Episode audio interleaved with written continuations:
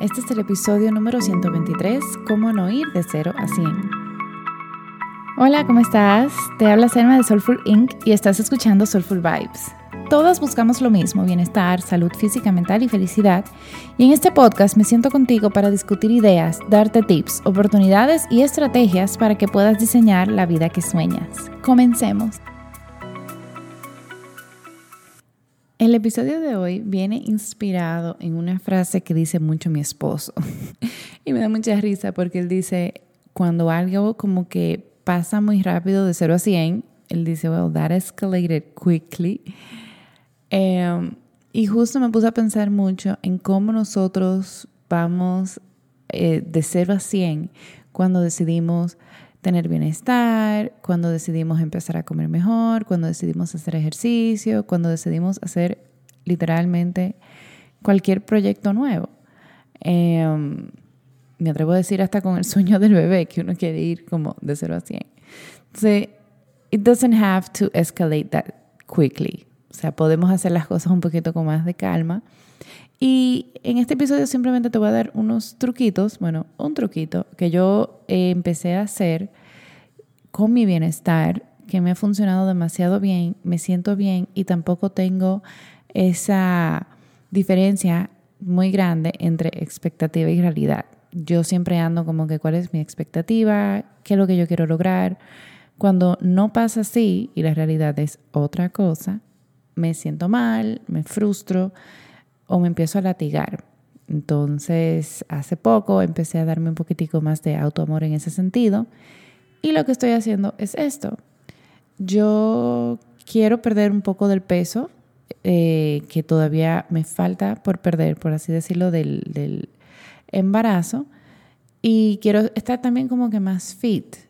Siento que yo perdí mucha masa muscular, que perdí mucha fuerza y tonalidad en el embarazo y no lo he no voy a decir que no lo he recuperado, pero no he vuelto a, a donde me siento cómoda. Entonces, yo tengo un programa muy bueno que se llama BBG, creo que es de Kyla Itzines, no recuerdo de quién es, mi, hermana me lo, me lo regaló, y son ejercicios que tú haces todos los días por 30 minutos. Eh, yo también quería volver al flamenco. Como saben, bueno, no sé si si ya se están dando cuenta, hacer los ejercicios todos los días más ir al flamenco ya es poniéndome una presión y una expectativa que no es real. Entonces, ¿qué yo decidí hacer? Yo decidí ir por parte. Y me enfoqué primero en lo que más disfruto. Más disfruto bailar, disfruto mucho el flamenco, no disfruto los funcionales, porque eso es el, BBG es eso, funcionales que tú haces en tu casa. Me dan pereza. Y decidí entonces empezar con flamenco, algo que me gusta y que son solo dos veces a la semana. Eso, el hecho de que no sea todos los días, yo creo que quita mucho esa presión de que si no lo haces un día y de repente si no lo haces otro día, es como, o sea, hay más chances de fallar, como yo lo veo. Eh, mientras que si son dos veces a la semana, son solo dos. Ya. Y, y también otra cosa es que no depende de mí. El flamenco yo tengo que ir a una escuela de danza donde hay una profesora y donde yo pago todos los meses para tomar mis clases. Em, y eso me da como un, un nivel más de obligación versus el BBG, que es gratis porque lo hago en mi casa y yo manejo mi tiempo, o sea, no tengo a alguien tampoco que está ahí arriba de mí. No significa que no lo voy a hacer, significa que ahora mismo yo necesito un poco más de estímulos externos para poder cumplir, porque no tengo el hábito. Entonces, si estás en lo mismo, esa es mi recomendación. Si quieres empezar a llevar una vida más saludable, simplemente empieza con algo que más te guste, empieza con algo que disfrutas más. Si disfrutas cocinar más que hacer ejercicio, empieza por una dieta más balanceada o si te gusta el desayuno, por ejemplo, si es tu, comida más rica del día para ti, puedes empezar haciéndote desayunos súper ricos y saludables. Para que sea más fácil, porque esto no tiene que ser un martirio, puede ser fun y divertido y, un lugar para explorar.